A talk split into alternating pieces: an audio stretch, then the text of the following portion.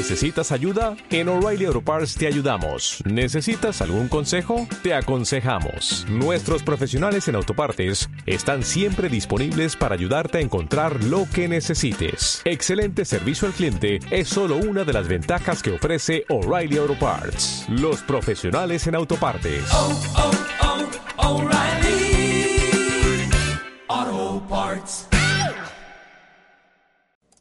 Got a man with two left feet. And when he dances not to the beat, I really think that he should know that his rhythms go, go, go. I got a man with two left feet. And when he dances not to the beat, I really think that he should know. Catodia y Radio Enlace presentan. Gente con Duende, con Manu de la Fuente.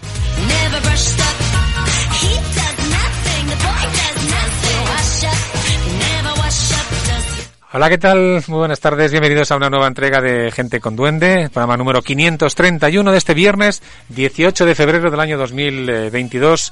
Lo primero vamos a mandar un recuerdo a la familia Quintana, ya que esta semana ha fallecido Juan Antonio Quintana, un actor ya mayor, el padre de Lucía Quintana, un actor vallisoletano al que yo conocí hace muchísimos años y que la verdad que es todo una, una pena. Eh, un abrazo para, para toda la familia. También eh, estamos hablando de la resaca de los Goya que se entregaron el pasado sábado en una ceremonia probablemente la más aburrida de los últimos tiempos y es que sin presentador, ahora sin presentador, pero en fin, sigue siendo súper aburrida.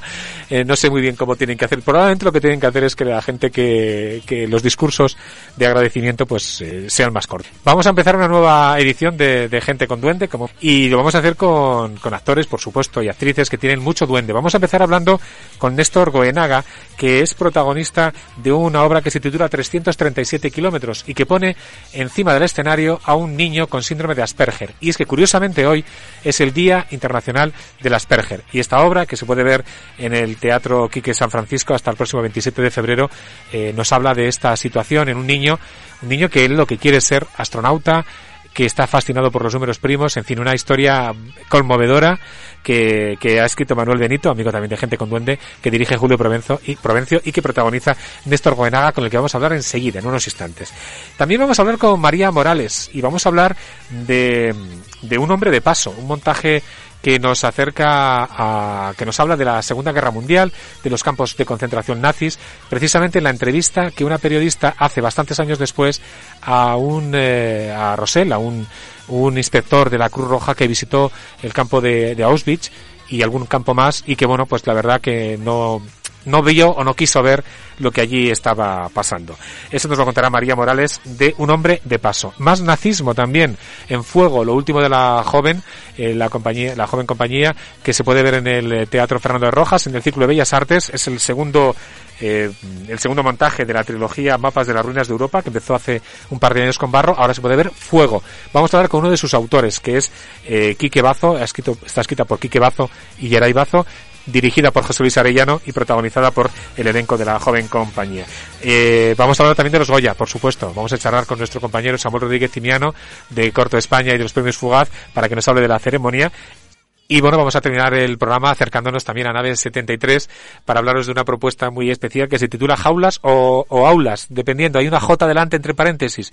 Y es que quiere establecer un cierto sinónimos, sinonismo entre eh, las aulas y las jaulas. Los jóvenes, adolescentes, atrapados por la tecnología, por las redes sociales, en fin, una, un propuesta de teatro invasivo que, que hace participar también al espectador y que también es muy muy interesante. Eh, vamos a hablar con uno de sus protagonistas, que es con Jordi Buisan, que es eh, interpreta a un eh, a un profesor que, que se acerca a esa clase, a ese alumno para, para, para darles, eh, bueno, hacerles una especie de examen, etcétera.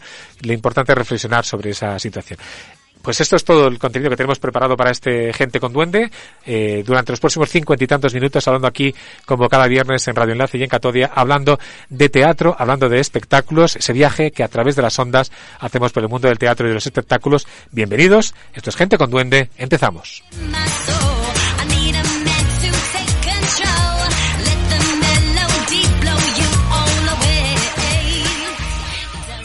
Gente con Duende. Visita nuestro blog en www.genteconduende.wordpress.com Vamos a arrancar este programa eh, charlando con un amigo de Gente con Duende, con Néstor Buenaga, que es un joven actor que se mete en la piel de un niño de nueve años que tiene síndrome de Asperger.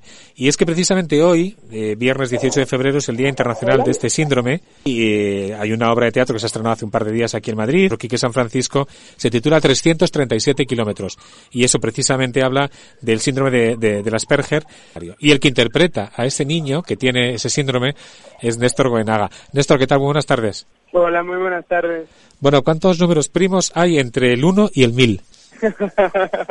pues habría que preguntarle a mi personaje, a Tony. 168. Un niño al que le gustan muchísimo las matemáticas y los números primos de manera casi obsesiva y se sabe todos, todos los números primos. ¿Cuál es la clave para saber que un número es primo? Un número primo es un número natural mayor que uno que únicamente tiene dos divisores, el mismo y la unidad. Con lo cual, evidentemente, aparte, tiene que ser impar, porque si es par ya no Sí. valdría. Dentro de los impares es. hay que ver que los tres números que componen el número no sumen tres, porque si los tres números que suman Claro, tres si suman sería tres, divisible entre tres. tres. Pero aunque no sumen tres, eh, pueden ser, o sea, hay pocos primos, ¿eh? son unos números como muy especiales, muy concretos. Sí, y que tú lo repites periódicamente, bueno, tu personaje, tu personaje Claro, lo repite. yo digo, yo, yo voy a dedicarme a la interpretación para, para, porque se me dan mal las matemáticas y me toca este personaje y pues nada, me he tenido, me he tenido que estudiar los números. Pero bueno, ¿por qué estamos hablando de números primos? Pues pues ya lo has dicho tú, porque Tonín, tu personaje, eh, tiene síndrome de Asperger y está eh, un poco obsesionado con el tema de los números primos y con el espacio. Son sus dos grandes obsesiones, ¿no? Sí, le gusta mucho el espacio también. Y estrenasteis hace un par de días aquí en, en Madrid, en el Teatro eh, Quique San Francisco. Tenéis En un- el Quique San Francisco a las ocho y media y los domingos a las ocho. Hasta el 27 de febrero estaremos. Bueno, ¿y qué tal está siendo la, la experiencia? ¿Qué tal meterse en esa piel de, de un niño? Porque claro, es un niño de nueve años y tú eres joven, Claro, pero vamos, pues- tienes pues ha sido 24, un reto creo. actoral, ha sido un reto, 23 tengo. Ha sido un reto actoral, por un lado, por interpretar a alguien con mucha diferencia de edad conmigo, de nueve años, que ya eso ya, ya, ya supone encarnar algo que se aleja mucho de ti, pero encima no es un niño de nueve años al uso, sino un niño de nueve años con síndrome de Asperger. Entonces ha sido un proceso de creación de personaje muy guay y enriquecedor, al que además he tenido la gran ayuda de Julio Provencio, el director del espectáculo. Y bueno, estamos muy contentos con el resultado, porque la verdad que está haciendo la acogida del público maravillosa, está gustando muchísimo, y a las propias personas de asociaciones de Asperger y a propios niños Asperger que han visto la obra les ha encantado. Entonces, para nosotros eso es lo más importante. Hombre, ese es un personaje, es, es- es- son personajes complicados. Y si interpretar, ah, fíjate, yo no sé si qué, qué referentes has buscado, ¿no? Pero eh, también es verdad que mucho más matizado está The Good Doctor, ¿no? Que tiene ciento, cierto Sí, pero querido- muy, muy yo he querido, he querido centrarme más en, en personas reales que en personajes de ficción. O sea, he preferido conocer a personas con, con este síndrome real que a actores interpretando a personas con Asperger, ¿sabes? Y he hecho más un trabajo de, pues, de investigación. Ya, ya. No, es que es curioso porque además, eh, este, la palabra preferida es el no. Es decir, cualquiera pregunta que le hacen es no. Y además tiene esas cosas curiosas, tiene ese punto de lenguaje que, que nos sorprende, ¿no? Que también en una obra de teatro pues es muy, muy sorprendente cuando está, está con su padre, está con su madre y dice, cuando tú, tú cuando te vas? De repente salta la pregunta porque, porque lo que les ocurre es que normalmente lo que quieren es la rutina, es hacer siempre lo mismo, tener todo absolutamente controlado. Y de hecho, por ejemplo, Tonín, Tonín no estaría hablando por teléfono así con un periodista preguntándole Sí, sobre- claro. por teléfono, ¿no? Claro, Tony, o sea, eh, los- las personas con síndrome de Asperger se sienten muy cómodos con una rutina. Entonces, pues, pues eso. Eh, son personas, no se puede generalizar, ¿eh? pero Tony, en el caso de Tony, es muy cuadriculado con las horas y con los horarios y Con lo cual, no sé, Tonín, ¿qué tal eso de que quiere ser astronauta? No sé, ¿tú has pensado en el futuro de este niño? ¿Qué tal si cuando tenga 18, 19 años podría aspirar a ser astronauta o lo tendría complicado? Claro, por supuesto Sí. que sí. Las personas con Asperger pueden, va- vamos, o sea, de hecho suelen ser personas muy talentosas en su profesión. Hay muchísimos matemáticos conocidos. Bueno, de hecho se dice que Ama- Mozart, Beethoven, eh, Stephen Jobs, que eran, que tenían rasgos Asperger. Sí, que se concentran en algo, lo que saben hacer muy o sea, bien. muchas veces podemos pensar desde el prejuicio que son personas tontas, No, pero, no, para nada. Pero para nada, o sea, son personas muy inteligentes y este niño en un futuro, pues, no, no sé, no sé si una, una versión futura, pero pero podría ser un matemático perfectamente. Sí, sí, no, Un es cierto, es cierto que, que eh, saben hacer una cosa muy concreta eh, y, se- y son súper brillantes en lo que hacen, ¿no? Oye, que, que desde cuando este proyecto es de, el, el autor del texto es eh, Manuel Benito, la dirección, Sí, como has el dicho, texto ya, es brillante, escrito por, por el gran Manuel. que tú que te conoces hace tiempo, eh, tienes una amistad, con lo cual yo no sé este proyecto para ti, ¿cuándo llegó? ¿Cómo se ha ido gestando? ¿Cuánto tiempo lleváis trabajando en ello? Pues, pues esto llegó hace, a mí me llegó el texto hace dos años porque Manu quería hacer una lectura dramatizada de 337 kilómetros. Hicimos una lectura dramatizada en Guindalera, de parte del equipo y otros actores, pero vamos, que se quedó eso en una lectura dramatizada que no pensábamos que iría a ningún lado. Y tuvo tan buena acogida, el te- vimos que el texto era tan bueno, que funcionaba tanto, que además el público que vino les gustó tantísimo que, que dijimos, oye, esto hay que hacerlo en condiciones. Y al año, Julio decidió dirigirlo, eh, con, producido por la Belloc, y, y, nos, y nos metimos en el proceso. Se metió luego la pandemia de por medio y tal, pero, pero lo hemos sacado adelante y ah, estamos contentísimos. Y además un gran trabajo, aparte de Néstor Coenaga, que interpreta a ese niño, están las actrices, bueno, yo vi a Lidia Navarro, pero bueno, está, se alterna con Alicia González, creo, Sí, se alternan Lidia Navarro y Alicia González y Clemente García haciendo, haciendo eh, también está en el proyecto, que están todos estupendos. y que interpreta a tu padre, a tu abuelo, tu madre, tu abuela, etcétera. Van intercambiándose Sí, yo algunos solo hago personajes. Hay, un personaje, pero ellos tienen, tienen muchos. Hay alguna curiosidad que no vamos a contar, no vamos a contar todas las sorpresas de lo que se puede encontrar en esta, en esta función. Lo que sí que podemos decir, no sé si podemos decir que tiene que ver lo de los 337 kilómetros, tiene alguna, que es el título de la función, tiene alguna explicación, se puede contar o mejor lo dejamos en secreto. Pues por un lado, lo que hemos comentado antes de que es un número primo, que eso es importante. Pero luego también es la distancia que hay entre Madrid y León, porque el padre de Toñín, que ha estado ausente, ha estado a 337 kilómetros en León. Y luego también tiene el significado eh, metafórico, que es la distancia en la que se encuentra el padre del hijo, por un lado física, pero por otro lado también emocional. Está a 337 kilómetros de, de- de- de su propio hijo. Claro, se ha desentendido de él, no la ha visto crecer, se ha quedado con su madre, se separaron, el niño está con su madre y él, pues claro, está tan lejos de... Le cuesta entender, claro, no ha vivido todo ese Claro, proceso. y ahora tiene que adaptarse a eso que hemos comentado de la rutina y tal, pues ahora tiene que adaptarse a que su madre no esté y a que esté con su padre, que para él es un desconocido. Sí, es muy graciosa la relación. Le llama Javier, le llama de papá. eh, Claro. Y Javier duerme en la habitación que utilizan los abuelos. ¿Cuándo se va. Javier? Oye, porque llevas, llevas muchos días, ¿cuándo te vas a ir? ¿Cuándo vas a aprender a cocinar? Etcétera, etcétera, ¿no? Que es muy, está muy bien la obra, la verdad que es muy interesante. Y, Muchas gracias. Y, y yo, yo estuve viendo, estuve en el estreno el pasado miércoles y la verdad que el público estaba muy, muy contento. Y bueno, aquí también, pues oye, Néstor es amigo, Manu, Manu Benito es amigo, pues oye, también es verdad que, que tenemos cierta debilidad. Eh, para hablar de, de este montaje que se puede disfrutar hasta el 27 de febrero en el Teatro Quique San Francisco de miércoles a sábado a las ocho y media, los domingos a las 8 de la tarde, o sea que hoy en un ratito tienes, tienes función. Y pues nada, Néstor, que yo no sé si, como yo sé que vas camino de la fama, de lanzarte al estrellato, que últimamente, desde que estuviste aquí hace dos años, justo estuviste aquí en Gente con Duende en enero de 2020 con Nicolás Pérez Costa, hablándonos de, de Verona, que estabas terminando la carrera, etcétera, bueno, pues ahora estás ahí lanzado al estrellato. Has protagonizado Sí, una tenido- película, El fantasma de la sauna, y ¿qué? Estás viviendo tus tu, tu, tu arranque profesional, pero vamos, tiene muy buena pinta la cosa, ¿no? Sí, estoy muy contento, la verdad, que con todo lo del COVID y la cosa como está, de que es muy complicado, estoy teniendo mucha suerte y doy gracias a la vida por, por poder hacer lo que me gusta. Pues nada, que sigas haciendo teatro. Néstor Goenaga, gracias. protagonista de 337 ki- bueno, teatro, cine, televisión, lo que salga, ah, ya sabes, que hay que hacerlo de todo. 337 kilómetros. Un amigo de gente con duende. Gracias por estar con nosotros una vez más. Un abrazo. Gracias, buen día. Estás escuchando Gente con Duende. Hola, soy Alberto María y os invito a escuchar Gente con Duende pres- presentado por Manuel de la Fuente. Un abrazo enorme. Gente con Duende, tu programa de teatro y espectáculos en Radio Enlace y en Catodia.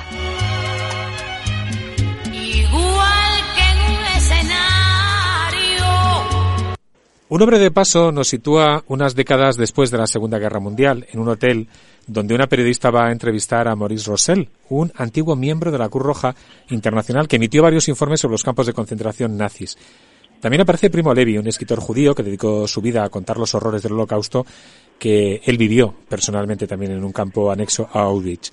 El miembro de la Cruz Roja es Antonio La Torre, Primo Levi es Juan Carlos Villanueva y la periodista que los reúne es María Morales, a quien ya saludamos. María, buenas tardes. Hola, buenas tardes. Que con la de cosas que te he visto hacer a ti, eh, fíjate que es la primera vez que te tengo gente con duende y estaba yo extrañado, diciendo, ¿cómo es posible que no haya entrevistado nunca a María? bueno, mira, esas cosas pasan. Pues eh, hablamos de un hombre de paso. Nos sitúa en Alemania nazi, en los campos de concentración judíos, y más concretamente en Auschwitz. Un hombre que, un nombre que, que solamente pronunciarlo produce escalofríos, ¿no? El, el de Auschwitz, dices, el Sí, sí. Auschwitz, Claro, bueno, todo en sí. general. Claro, porque cu- cuando investigas no, no fue el único lugar, pero vamos, creo que sí, sí es el que, como, como símbolo, el más potente del horror. Eh, y tú, y en este caso, eh, lo que es una, es- es- estamos hablando a posteriori, es una periodista que investiga, que hace su trabajo de investigación y que va a entrevistar a uno de esos inspectores de la Cruz Roja Internacional que pasaron por, por Auschwitz, justo en los momentos, ya cuando, eh, ya en el 42 o 43, creo que en pleno, en pleno funcionamiento Sí, hay varias, él hizo varias visitas, eh, en el 42-43 fue a Auschwitz, y luego también se habla de otra visita a otro campo, que Theresienstadt, que, que estaba en otro lugar y que fue más visitado porque fue el que los alemanes, el que Himmler en concreto, decidió que era el visitable para que para que vieran que no, que aquello no, que no estaban tan mal los judíos.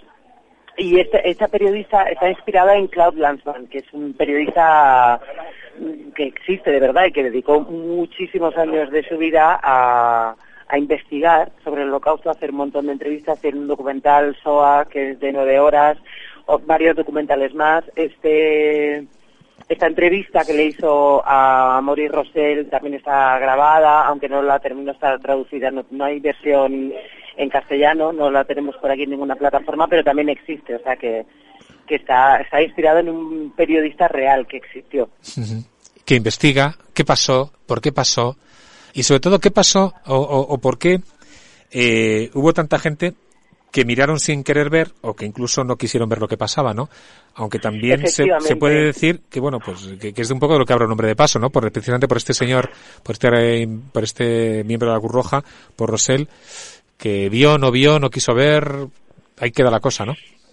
Sí, hay algo que me parece que es muy bueno de la función que está en todo lo, en, to- en todos los trabajos que tiene Claude Manspan, que no es que donde donde su opinión no está, o sea, no es tanto la confrontación del periodista, sino que cada uno de los entrevistados, tanto la gente que estuvo allí o la gente de poblaciones cercanas, se, se va retratando la imagen de cómo, de cómo- pues esto, de, de lo que significa estar al lado de una de- del terror y conviviendo con ello y, y, tener- y, y poder hacerlo cotidiano sin, sin sentir que hay que movilizarse para, para pararlo, que es muy terrible y a la vez muy humano, pero pero sí tiene que ver con, con cómo se consigue esto que luego no Ana Arendt llamó la banalización del mal de, de- de- de tenerlo tan tan cotidiano que no que digas bueno si es que total no no muevo un dedo porque Hombre, no voy a conseguir nada Claro, entonces aquí tenemos las dos, las dos perspectivas, ¿no? Eh, el que estuvo en el campo, eh, Primo Levi, que estuvo unos meses en, en un campo de concentración. Luego después está Rosell, el que lo ha visto desde fuera y no ha querido, no ha dicho nada o no ha querido decir nada. Pero también es verdad que situándonos en aquel momento, casi el objetivo de cualquiera era sobrevivir, ¿no? Ante todo sobrevivir y, y- salvar la vida, ¿no? Sí, claro, no nos olvidemos de que eh, en ese momento estaba en guerra, o sea, estaba en guerra gran parte de Europa.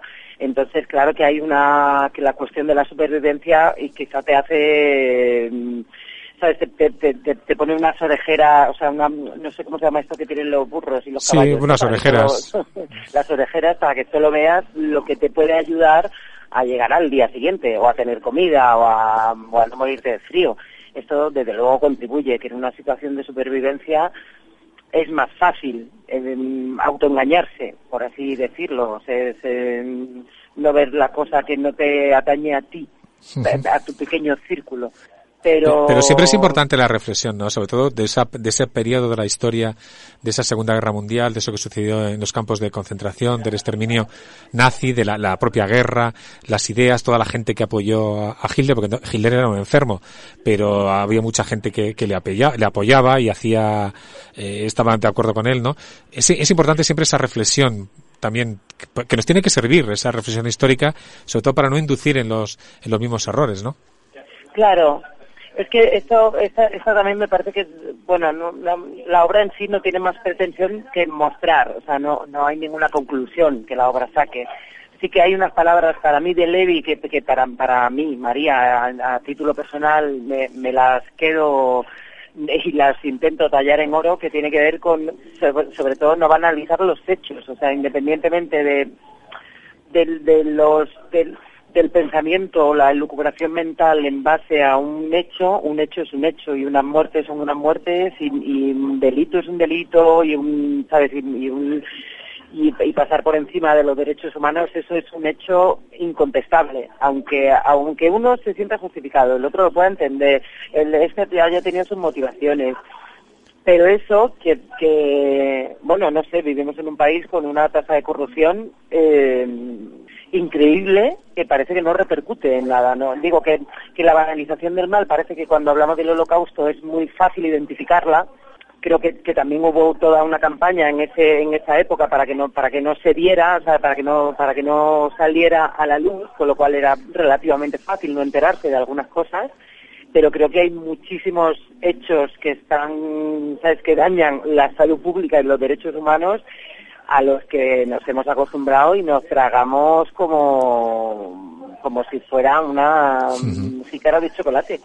Bueno, quedan tres funciones, hoy, hoy viernes, mañana sábado y el domingo 20 de febrero, hoy y mañana a las siete y media, el domingo a las seis y media de la tarde, eh, para terminar estas funciones, que es María Morales, Juan Carlos Villanueva, Antonio de la Torre y la dirección de Manuel Martín Cuenca, un hombre, un director de cine, habituado a Sí. cine, de hecho, fíjate, ha estado nominado ahora con Sí. la, con la mejor director Con con la hija. que, en la que tú también participabas como, como actriz, que es eso de, Juan Carlos Villanueva también, sí. cómo, ah, Juan Carlos Villanueva, claro, era el policía, claro.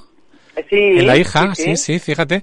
No, bueno, y Antonio de la Torre no, era, era Javier Gutiérrez, pero vamos, podía haber sido Antonio. sí, pero Antonio ha trabajado con Manuel ya Sí. en otras ocasiones. Sí, sí, por eso, por eso. ¿Qué, qué tal la experiencia de un, un director de cine, quizá acostumbrado a otro tipo de, de, de, de- de lenguaje para dirigir teatro? ¿Qué tal ha sido? Yo creo que es su primera experiencia teatral, no sé.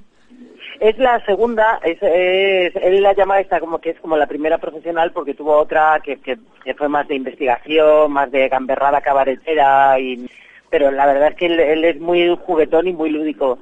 Y te tengo que decir también que claro que Manuel no es un director de cine al uso, o sea, le gusta muchísimo el trabajo con los actores y él, él en sus películas el, el trabajo que hace con los actores le deja mucho espacio, se respeta muchísimo, o sea, es de los rodajes donde yo he visto que más que más en cuenta se tiene el trabajo de los actores a la hora de rodar. Así que en ese sentido ya, ya Manuel es, es, es muy enamorado de, de- de la filigrana, que, que- de, de la vivencia que están teniendo los actores con el texto y con los compañeros. Entonces creo que no que no ha sido tanta la diferencia. Es diferente el código y, y- y hemos, mm, o sea, ha sido un viaje muy bonito, ¿no? De cómo, de cómo darse cuenta de, ah, pero yo no puedo editar las cosas, entonces a ver cómo son las notas para esto, para que luego lo hagáis vosotros. Ha sido muy divertido y desde luego si- siempre si- siempre desde el juego que fíjate con un tema que a priori es tan tan tan pesado tan solemne o tan terrible parece que es difícil pero Sí, pero sí. lo ha abordado siempre desde el juego y ha sido la verdad muy agradable Oye, y Antonio de la Torre este año viendo, haciendo teatro el mismo día de los Goya, que normalmente siempre estaba en la ceremonia de los Goya, este año cómo lo ha vivido, ¿no? Porque siempre ha estado, ha estado tantas veces nominado y tiene ya, no sé cuántos Goyas tiene Antonio, pero que, que ha estado nominado no Pues sé ya- cuántas veces. Sí, pero yo, pero yo creo que feliz, ¿no? Él siempre dice, no, no me acuerdo de quién lo rescató, que el, que el mejor premio es seguir teniendo trabajo Entonces, ¿sabes? Que, que estar en un teatro mm, haciendo una función que, que le gusta, que él tenía muchas ganas de volver al teatro. Entonces, eh, o sea, creo que, que él te va a contestar mejor que yo, pero... pero Ya, ya, no, me parecía curioso, ¿no? es Estar en los Goya digo, mira, está en el teatro. Justo este año que no está nominado, etcétera. Bueno, que estáis en la sala Masau de las naves del español. Tres funciones quedan hasta el, día, hasta el día 20 de febrero. Un hombre de paso. El autor es Felipe Vega, Manuel Martín Cuenca y en, lo- en el escenario María Morales, Juan Carlos Villanueva y Antonio de la Torre. Naves del español, sala Maxau, Matadero, hasta el domingo. Ahí. Eh, Ahí María. María Morales, muchas gracias por estar en Gente con Duende. Un abrazo fuerte. Un placer, Manu. Hola, soy Macarena García y mando un saludo a todos los que escucháis Gente con Duende. ¿Lo tuyo es el teatro? Teatro, lo tuyo es puro teatro. Entonces no te pierdas cada viernes Gente con Duende, entrevistas, noticias y lo más destacado del panorama escénico con Manu de la Fuente.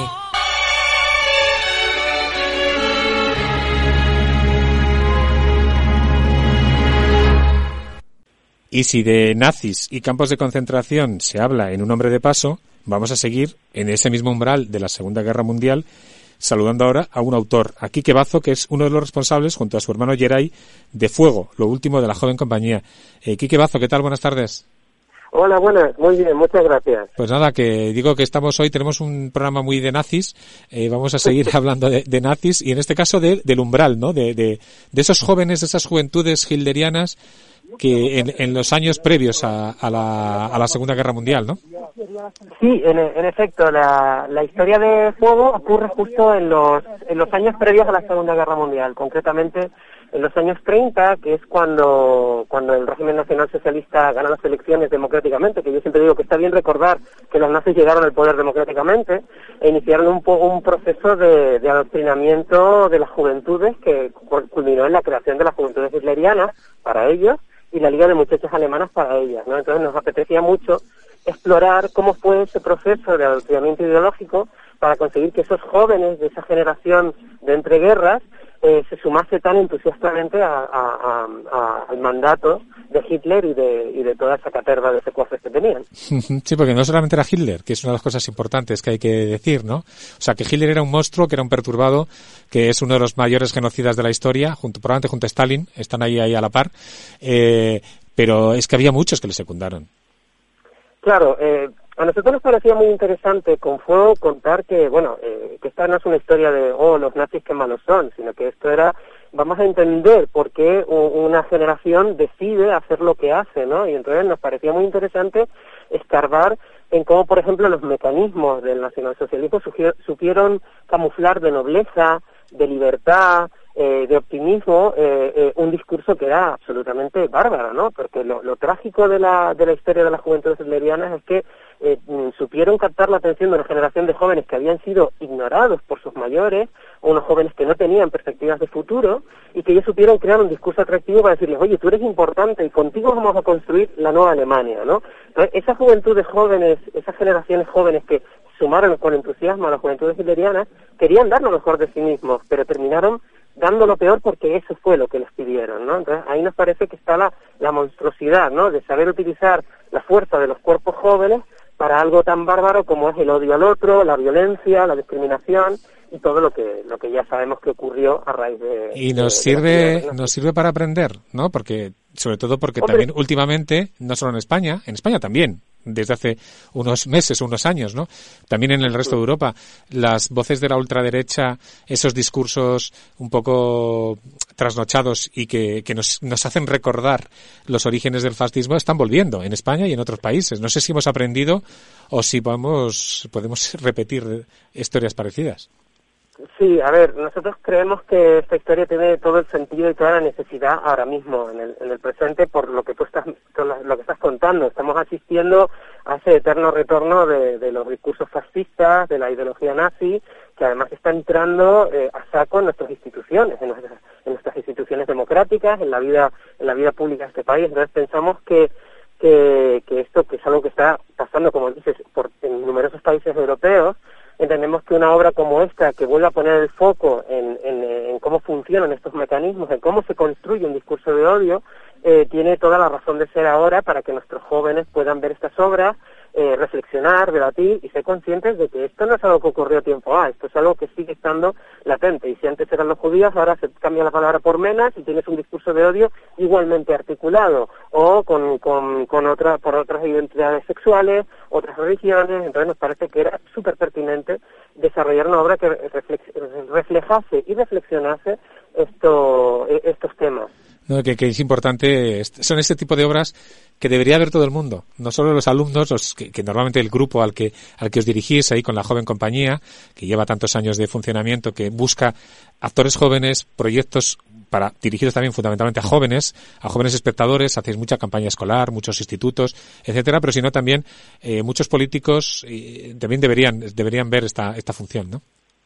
Bueno, nosotros solemos decir en la joven compañía que nosotros no escribimos para jóvenes, escribimos teatro, porque entendemos que los jóvenes consumen el mismo teatro que los adultos, que no hay un teatro específicamente para jóvenes. Los jóvenes tienen la cabeza, la tienen la cabeza amueblada. Como dice Sánchez Sinisterra, el público, si no es intelectual, desde luego es inteligente. Entonces, en la joven escribimos para ese público inteligente, tenga 14, 16, 32, 60 años, y lo que buscamos es utilizar el teatro como una herramienta de encuentro para dialogar entre nosotros y buscar eh, y buscar respuestas, porque realmente en el teatro uno lo que va es a plantear preguntas, ¿no? Y esas preguntas no conocen nada. Sí, porque además es habitual en, el, en los proyectos de la joven que hay funciones, bueno, por cierto, están, actuando en el Círculo de Bellas Artes, en el Teatro Fernando de Rojas.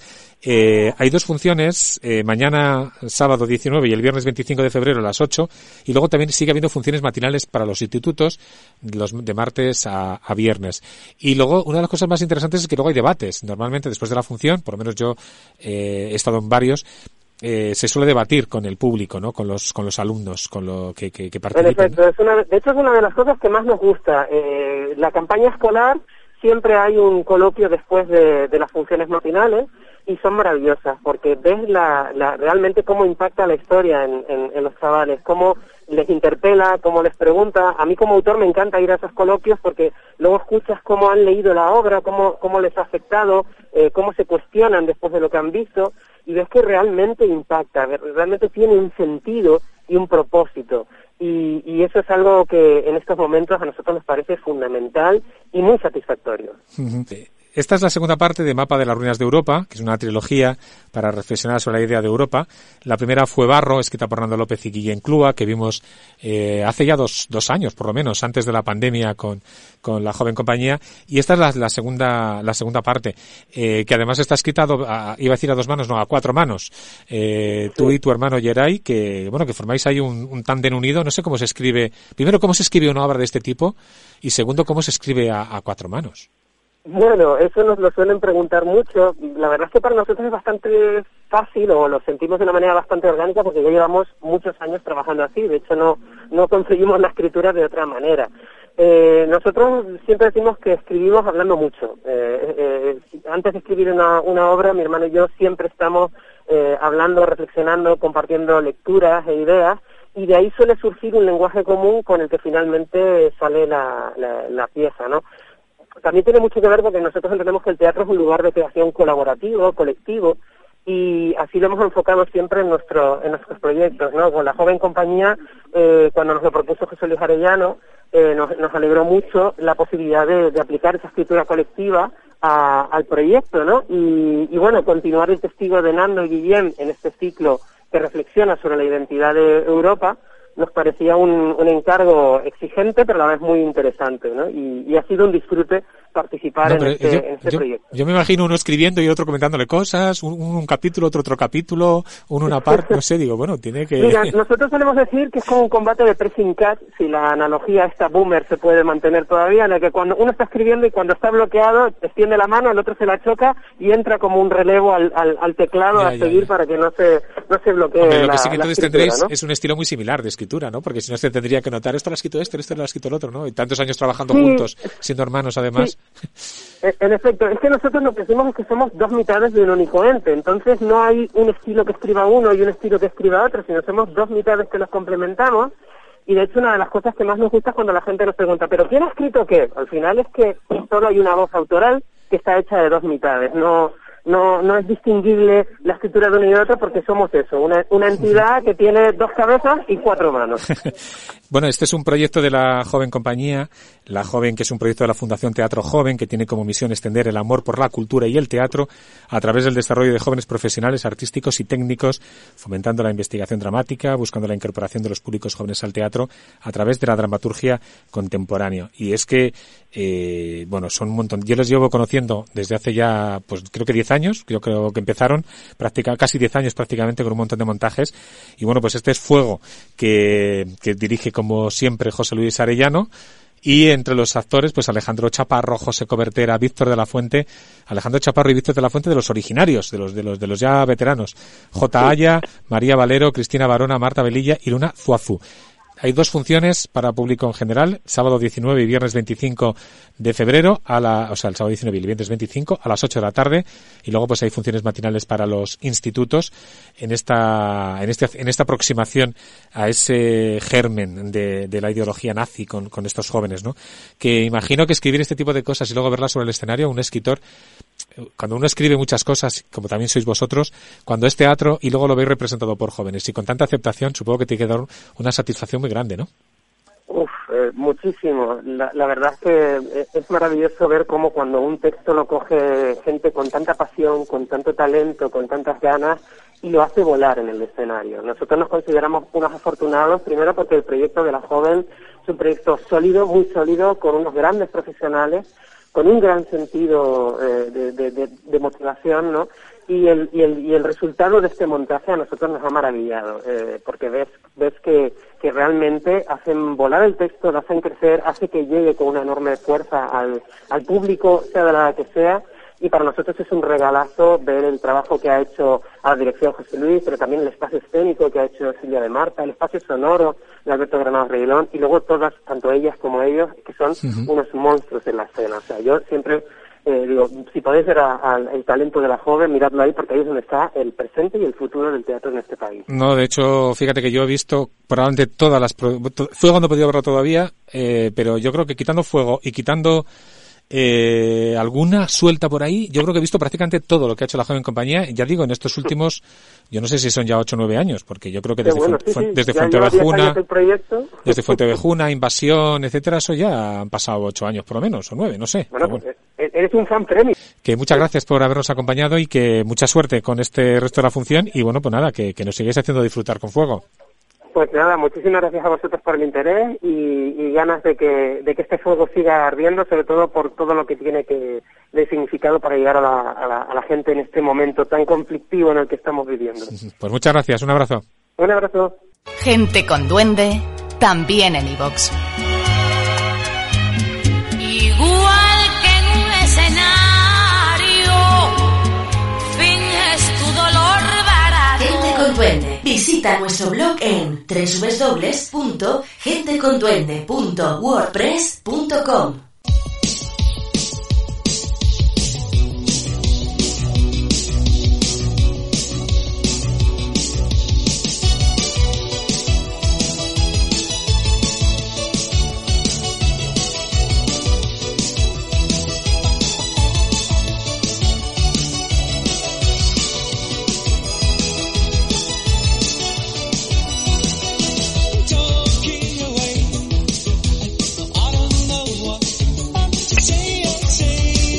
Pues con esta música ochentera eh, vamos a saludar a nuestro amigo y compañero Samuel Rodríguez Cimiano, codirector de Corte España y Premios Fugaz. ¿Qué tal? Buenas tardes. ¿Qué tal? Buenas tardes, ¿cómo estáis? Como decía yo cuando escucho esta música, esta música ochentera, cuando tú y yo éramos tan niños todavía, claro. Fíjate en aquellas épocas, éramos tan pequeñines, tan pequeñines. Y tanto, tan pequeñines que depende de qué años sean de los 80, yo todavía no me... Bueno, claro, tú es que tú también eres más joven que yo. Oye, Ay, ¿qué, amigo. ¿qué tal? Sí, sí, no, sí, ¿qué le vamos a hacer? ¿Qué tal los premios Fugaz? ¿Cómo vamos? ¿Qué, ¿En qué fase de convocatoria? Imagino que pre, pre, recibiendo recibiendo solicitudes ¿no? de cortometrajes para entrar en las diferentes categorías, ¿no? Eso es, abrimos la convocatoria a principios de este mes de febrero, ya está abierta y, y permanecerá abierta y disponible todo, todo el mes hasta el día 28, en el que, bueno, pues cualquiera que nos quiera hacer llegar su cortometraje del año 2021 o 2022, pues lo puede hacer para participar en la siguiente edición de, de los premios Fugaz. ¿Requisitos, que... que... ¿Requisitos a cumplir? Por si nos escucha Nada, alguien que, que, esté pensándolo.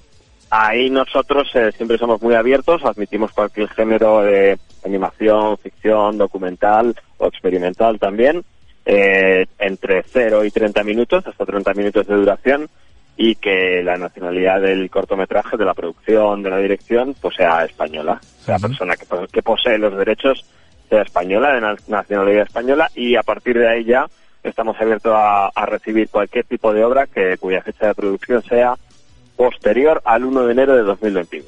Muy bien, o sea que incluso hasta de ahora mismo, hasta de enero del 22 también vale, ¿no? También vale, también vale. Lo ¿Y único qué tal- que ya qué tal va? 2021 para atrás, nada. Pues nada, eh, la producción va, va bien, ya hemos recibido más de casi 500 cortometrajes, o sea que, bueno, nos quedan otros tantos por recibir, ya sabemos que cada año nos tenemos que dar un tremendo atracón, nosotros y también todos esos comités de los premios Sí, sí. que, que culminan con la comisión de... Yo creo que este año vamos a llegar a, a los a los mil integrantes, todavía estamos en más de 900, pero como poco a poco se va ampliando, pues creo que ya va a, a tocar la celebración de los mil de los mil comisarios, ¿eh? así que Ya, ¿no? Que muy, muy, muy- mucha gente también a opinar, ¿no? Para las, esas candidaturas y después para los premios. Candidaturas y premios, en un- han pasado ya unos cuantos días, pero todavía con la resaca de los, de los Goya este año, de esta edición, sin presentador, eh, con un buen Goya de honor como el de José Sacristán, que probablemente fue el discurso más, más conmovedor, y inaugurando la, lo de los Goyas, Goya Internacional con, con Kate Blanchett, y podemos decir una gran ganadora, como fue el, el gran patrón, el buen patrón, aunque también es verdad que, es que, hubo bastante reparto de premios entre los importantes, ¿no?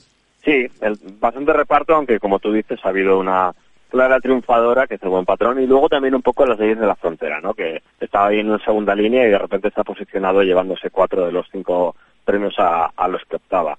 Eh, y luego el parapalo que se ha llevado Almodóvar, de nuevo, que, que tiene esa relación agridulce con la academia, quizás más agria que dulce, ¿no? Y que supongo que tampoco estará muy satisfecho con los cero Goyas de, de Madres Paralelas. Ya, Y- ¿no? Pero fí- fíjate, es sorprendente, ¿no? La nominación de, como candidata, como nom- nominada a mejor actriz eh, protagonista de Penélope Cruz en los, en los Oscar.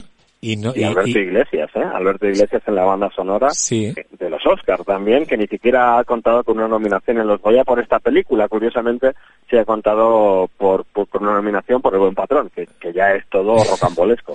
No, ya por eso, pero decía que lo de, sobre todo con Penélope Cruz, que está nominada a los Oscar, y, y bueno, puede que lo gane, puede que gane el Oscar a la mejor actriz por, por Madres Paralelas y no, lo y no ha ganado el Goya. Pero ahora había mucha, había mucha competencia, desde luego. Lo que sí que está claro es que la gala, yo vi un rato, porque yo llegué tarde a casa, porque yo tuve función a las, a las nueve y media, función de teatro, entonces cuando quise llegar a casa eran prácticamente las once y media, casi las doce, entonces vi, vi la parte final, ¿no? La parte, y a mí lo poco que vi, dije, "Mm, vamos a ver, esto, esto no hay quien se lo coma, esto es muy aburrido. ¿eh? Fue la gala más aburrida desde que yo recuerdo. Mira que a veces la gala me da un poco de vergüenza ajena en los peores años, ¿no? Ha sido como en plan de madre mía, pero es que este año ni siquiera eso, ha sido tres horas casi y media sin presentador, eh, que no han servido, el hecho de que no tenga presentador no ha servido para aligerarlo, los discursos han sido eh, eternos, no ha habido casi nada de humor y el poco que ha habido ahí sí que se ha rozado un poco estos momentos eh, que comento que dan un poco de vergüenza ajena, pero sobre todo una sensación general de, que no hay nadie al volante, ¿no? De que nadie la conduce, que nadie nadie comenta los aspectos importantes de, de nuestra cinematografía, de lo que es el cine. Bueno, no sé, realmente muy, muy, muy aburrida y yo entiendo que cualquier persona que no esté involucrada en, el, en la industria del cine o, o del arte pone, se expone eso en la tele y es que lo, lo quita en 10 minutos. No, es ci- es cierto que sobre todo, bueno, hay una cosa que es el tema de los discursos, ¿no? Yo creo que hubo la de la ganadora del premio a animación, creo que estuvo como cinco Madre minutos hablando, ¿no? Y dices, bueno, es que no tiene mucho sentido. Luego serán, luego son los que pro- probablemente criticarán más las galas, ¿no? A lo mejor esa mujer eh, ha criticado las galas de otros años por los discursos, luego llegas tú y te pones ahí. Es decir, que es muy- evidentemente es muy difícil eh, no- aguantarte, ¿no? De, de todas estas esas historias. Lo lo de Chelo Loureiro, que es eh, la directora de Valentina, la, la ganadora del Goya, la mejor película de animación, fue espectacular, porque ya sabes que cuando una persona se empieza a pasar del tiempo que le han recomendado en el discurso, pues le empiezan a poner una musiquita, ¿no? De tin, tin, tin, tin. Y la musiquita cada vez se va acelerando más, en plan de, bueno, ya te tienes que ir. Pues con el discurso de Chelo, eh, la musiquita se acabó. se acabó porque ya, o sea, ella con- fue más incombustible que, la música, que luego se la volvieron a poner de nuevo. e incluso después cuando finalizó quedaba más gente de la película por hablar, o sea, eso fue inenarrable ese momento, la verdad. Sí. Eh, bueno, lo que sí que está claro y para el buen patrón, que ha ganado como mejor película, ha ganado el mejor director, ha ganado el mejor actor protagonista, Javier Bardem, yo creo que eh, era, era claramente la favorita, ¿no? Sí, era la favorita, en- además en consenso de crítica y público incluso también, ¿no? Eh, y además mezclando ahí estilos de comedia y drama y con esa actuación eh, yo creo que, que no hay duda de que Bardem lo, Sí, lo borda, lo borda. Es, que él es un actor de los pies a la cabeza. Cada, cada cosa en la que se mete es, es raro que no que no haga una interpretación. Había, había más dudas en cuanto a la mejor actriz, actriz eh, protagonista femenina, por Penélope, por Blanca Portillo. Lo que ocurre con Blanca Portillo es que está sensacional y además que, mm, que no tiene ningún Goya Blanca Portillo. Entonces yo creo que el consenso fue que, que era necesario, ¿no? Que, que Portillo tuviera ya un reconocimiento en, en este tipo de galas, no como Penélope Cruz, que bueno, que, que ya tiene una unos cuantos, ¿no? Me parece que son cuatro y, y- ¿no? Petra Martínez, que muchos la, la daban como favorita. Ya, Petra Martínez, que además nosotros la hemos visto en el mundo del cortometraje en muchos trabajos que siempre está fabulosa y que a mí también me hubiera encantado que tuviera ese reconocimiento. Quizás le falta un poco de tiro mediático, ¿no? Que no, no tiene lo mismo que Blanca Portillo y, y no tuvo no tuvo ese, ese galardón que también le hubiera sido merecido, pero que claro, al final solo se puede solo se lo puede llevar una. Luego está Urco Lazaba, el mejor actor de reparto por Maisabel, Nora Navas por Libertad, la mejor actriz de reparto y en los Revelación, Chechu Salgado por Las Leyes de la Frontera, una de las, de las sorpresas de la, de la jornada y la mejor actriz de Revelación, eh, María Cerezuela por Maisabel. Y de los cortos que me dices, eh, de, de Monkey, Mama y Totem Loba, los tres cortos Sí. que han ganado el premio. Hay algunos que todavía no he podido ver, pero los tengo en la recámara de que están ah, ya apuntados en los premios fugaz de este año, porque claro, yo todavía no me he procedido al visionado exhaustivo, porque están llegando todavía los cortos. Pero bueno, cabe felicitarlos. Totenlova, a mí lo que me parece de Totenlova es que, bueno, que esté dirigida por Verónica Echegui y producida por Arturo Valls, quizás, quizás supone una buena plataforma de lanzamiento, ¿no? Por así decirlo. ¿Cómo, perdona? Que seguramente los veremos en los premios Fugaz. Claro, sí, sí, ya te digo que están inscritos y si pasan los filtros de las sucesivas eh, comisiones y comités de visionado, pues ahí estarán, claro, claro. Bueno, pues nada, mucha, muchos Goyas, eh, como, bueno, como todos los años, una gala un poco abur- más aburrida que nunca. Sí, más Eh, aburrida, sí, No sé yo la verdad que habría que hacer para, para, para aligerarla, pero bueno.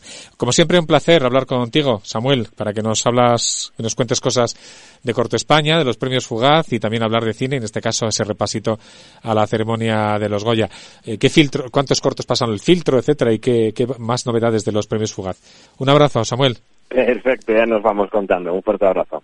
Estás escuchando Gente con Duende. Hola, soy Jorge Sanz y nada, quiero felicitar a todos los que hacen Radio Enlace, a todos los que lo escuchan y especialmente al programa Gente con Duende. Trata de teatro y espectáculos, un tema buenísimo.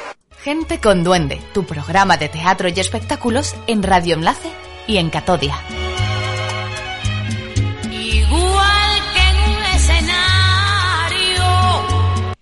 Y terminamos este, este programa con una propuesta teatral muy novedosa. Es teatro, como ellos mismos definen, invasivo, eh, del que interpela al espectador y además le invitan, te invitan a participar en la función.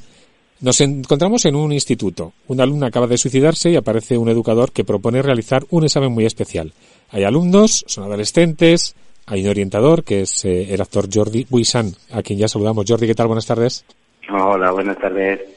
Eh, un montaje muy especial, ¿no? Porque yo no sé si definirlo como teatro invasivo, como lo ponía la, la sinopsis, lo que sí que está claro es que el público puede participar o participa, lo que no sé es hasta dónde se puede contar.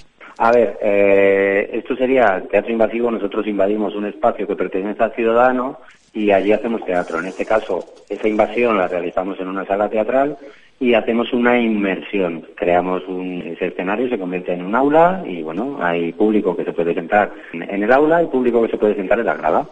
Digámoslo así. Sería un espectáculo inmersivo y en este caso también interactivo porque también, bueno, pues los teléfonos móviles tienen un, tienen un papel crucial dentro de la historia. Bueno, incluso hay una preparación previa. Vosotros ahora tenéis función a las 8, queda poco más de una hora para la función, estáis ahí en el teatro ya. Hay una preparación previa con por parte de los actores, hay que ver un vídeo, etcétera. Hay que, ya digo, cu- tú cuenta lo que puedas.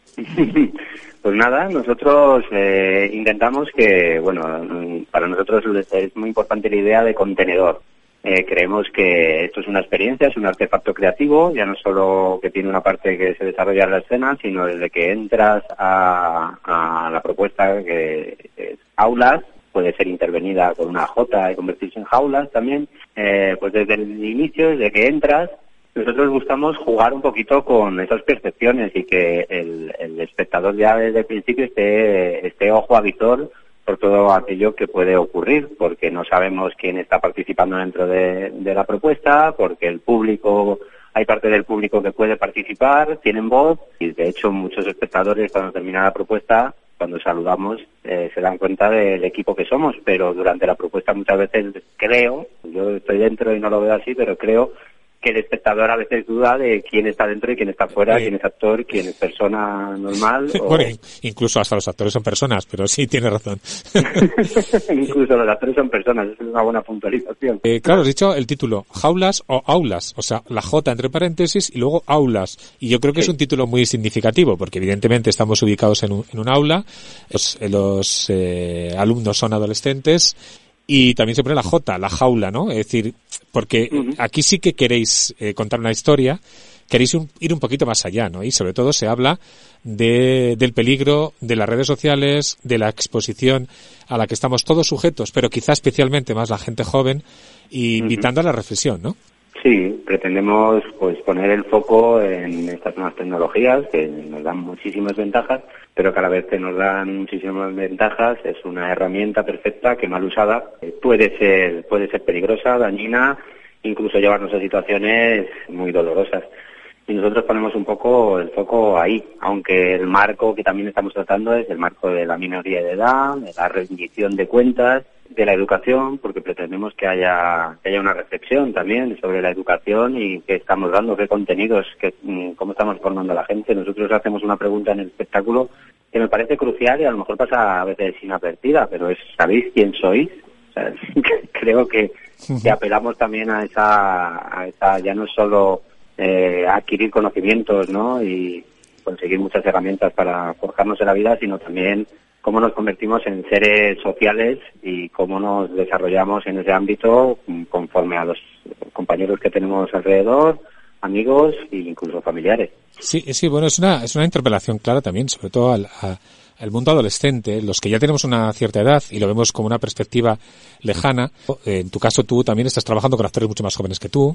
Eh, ¿Tienes esa misma sensación, o quizá también depende de la edad, de que, la, de que los adolescentes hoy en día, o muchos de ellos, están como un poco desorientados, ¿no? Quizá con, con esta excesiva tendencia a las redes sociales a exponer toda tu vida hacia el exterior, a pendientes de los likes, vivir una imagen un tanto falsa que luego además eh, provoca también situaciones muy complejas y fíjate que hemos estado viviendo esta, esta misma semana o la semana pasada el asesinato un chico de 15 años que asesina a sus padres y a su hermana a su hermano porque le habían castigado sin, sin acceso a la wifi del ordenador Bueno, y hoy mismo hay una noticia de un niño con 13 años que acaba de apuñalar a su profesor delante de la clase y es una noticia de hoy, ¿eh? No te estoy, ahora sí que sí la comparto. Sí, estamos en, un- en un momento en que lo público y lo privado tiene- es, es, difícil de diferenciar en, en estos mundos, ¿no? En, las redes sociales, aunque cuando tú hablas con la gente joven sí lo tiene bastante claro. Y muchas veces la imagen que están, saben que están manejando esa, una imagen que no es su imagen no, no es lo que ellos son, pero sí, igual sí llega ese desoriente, pero yo también me encuentro ahí, ¿eh? yo también me encuentro desorientado, aunque yo sí tengo un cierto criterio a la hora de manejar estas redes. Yo, mi vida personal, mi vida, eh, la mía privada, yo no la cuelgo en, en estas redes. Para mí es una herramienta profesional o para difundir el trabajo que hago o a lo mejor con algunos grupos de amigos de contacto y de seguir manteniendo una cierta relación. Yo sí tengo clara esa relación, pero bueno, me ha costado también y me he tenido que sentar a pensarla. Y muchas veces les estamos dando muchos inputs. Nosotros en nuestra obra también pretendemos que sea así. Hay mucha información fragmentada que nos llega por un lado, que nos llega por otro, incompleta, y que muchas veces eh, a mí que soy un adulto me cuesta procesar esa información por la rapidez en que se produce, porque me llega por distintos canales eh, sin filtrar y muchas veces contradictoria y tengo que tomar decisiones. También trata de esto la obra. Tengo que tomar decisiones sobre esa, sobre con, con esa poca información que tengo, con los medios que tengo y en un tiempo muy pequeño. Entonces esa desorientación es normal, eh, Sí, sí, no sí, si es a es veces interesada. Claro, es que nosotros muchas veces lo, lo vemos desde una perspectiva más madura, ¿no? De un recorrido de que nosotros nos hemos incorporado a las redes sociales con una madurez. No es lo mismo. También es verdad que, que en esta función jaulas o aulas, en, eh, estáis en nave 73, estáis los, los viernes de este mes de febrero y yo he visto ya que creo que también los, lo- en- durante el mes de marzo vais a tener algunas funciones. Me ha parecido ver el avance de, de programación para el mes de marzo. Creo que seguís, ¿no? Seguimos el mes de marzo todos los viernes a las 8 de la tarde, excepto el 18 de marzo. que por problemas de, de agenda no podíamos no podíamos seguir adelante ese día porque nos coincidían ciertas cosas y vamos a estar durante todo el mes de marzo y si sigue bien la propuesta igual extendemos a abril pero eso ya tenemos que verlo eh, conforme a la respuesta que tenga el público la acogida de, de la propuesta y ver si, si podemos tener vida Pero vamos, en principio estáis teniendo un buen feedback, ¿no? Que además se Sí, sí, siente... estamos teniendo feedback Lo, y que no sé si estáis yendo a institutos o también haciendo funciones, porque yo creo que esta es la típica función que se podía hacer para institutos. Sí, hay una línea que estamos siguiendo para ponernos en contacto con, con los institutos eh, para empezar a, a mover la propuesta.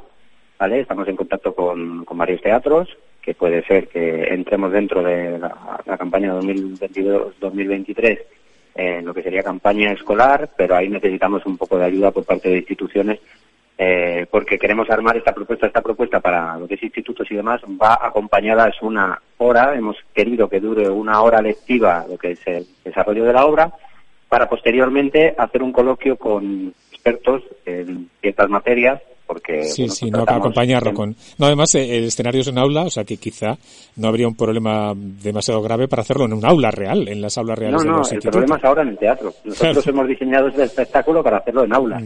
Ahora está- nosotros estamos metiendo un espectador que es más voyeur, digamos, no tan participativo en ese momento, y entonces estamos intentando sumar este espectador y que vaya a vivir la experiencia lo más parecida posible a si estuvieran en el aula, pero protegidos por una cuarta pared invisible que a veces rompemos, como puedes comprobar durante la obra. El texto es de Carlos Molinero, eh, la dirección es de Rubén Cano, y aparte de Jordi Buisan en el escenario, que es el profe, el, el orientador, pues están Cristina Bertol, Carlos Lorenzo, Carmen Millet y Lara Fernández Montesinos, que es la actriz cover para el personaje de Olga. Eh, Laura Montesinos. una obra muy pensada, yo creo también para adolescentes, que les tiene que invitar a reflexionar, aunque lógicamente también es para cualquier público. Y por lo pronto en Nave 73, los eh, viernes a las 8 de la tarde, este mes y el que viene. Así que por lo pronto te vamos a dejar que ya que te, que te, que te concentres, que te prepares y te damos las gracias por haber estado aquí en Gente muchas Duende. gracias a vosotros, eh, gracias por la difusión, gracias por venir a una propuesta arriesgada y, y invitamos a que vengan a los adolescentes, pero creemos que es una obra pensada para el público adulto para que también entren en este mundo y suscitar ciertos debates que están difíciles ah, muchas veces eh, de tener en el seno familiar. Nosotros ponemos temas ahí que creemos que son temas importantes, a nosotros por lo menos nos, mu- nos mueven y pretendemos que, bueno, que para poner solución a las cosas hay que hablarlas. Pues Jordi, muchas gracias, un abrazo. Pues muchas gracias a ti, Manu. Pues nada, ya toca poner el punto y final a esta entrega de Gente con Duende. Ha sido como siempre un placer compartir estos cincuenta y tantos minutos de radio, este viaje que hacemos a través de las ondas por el mundo del teatro y de los espectáculos con entrevistas y con eh, propuestas que espero que sean interesantes y de las que podáis disfrutar. Eh, ha sido como siempre un placer recibir un saludo de Manu de la Fuente. Nos escuchamos dentro de siete días. Eh, muchas gracias por permitirme disfrutar del placer de la radio.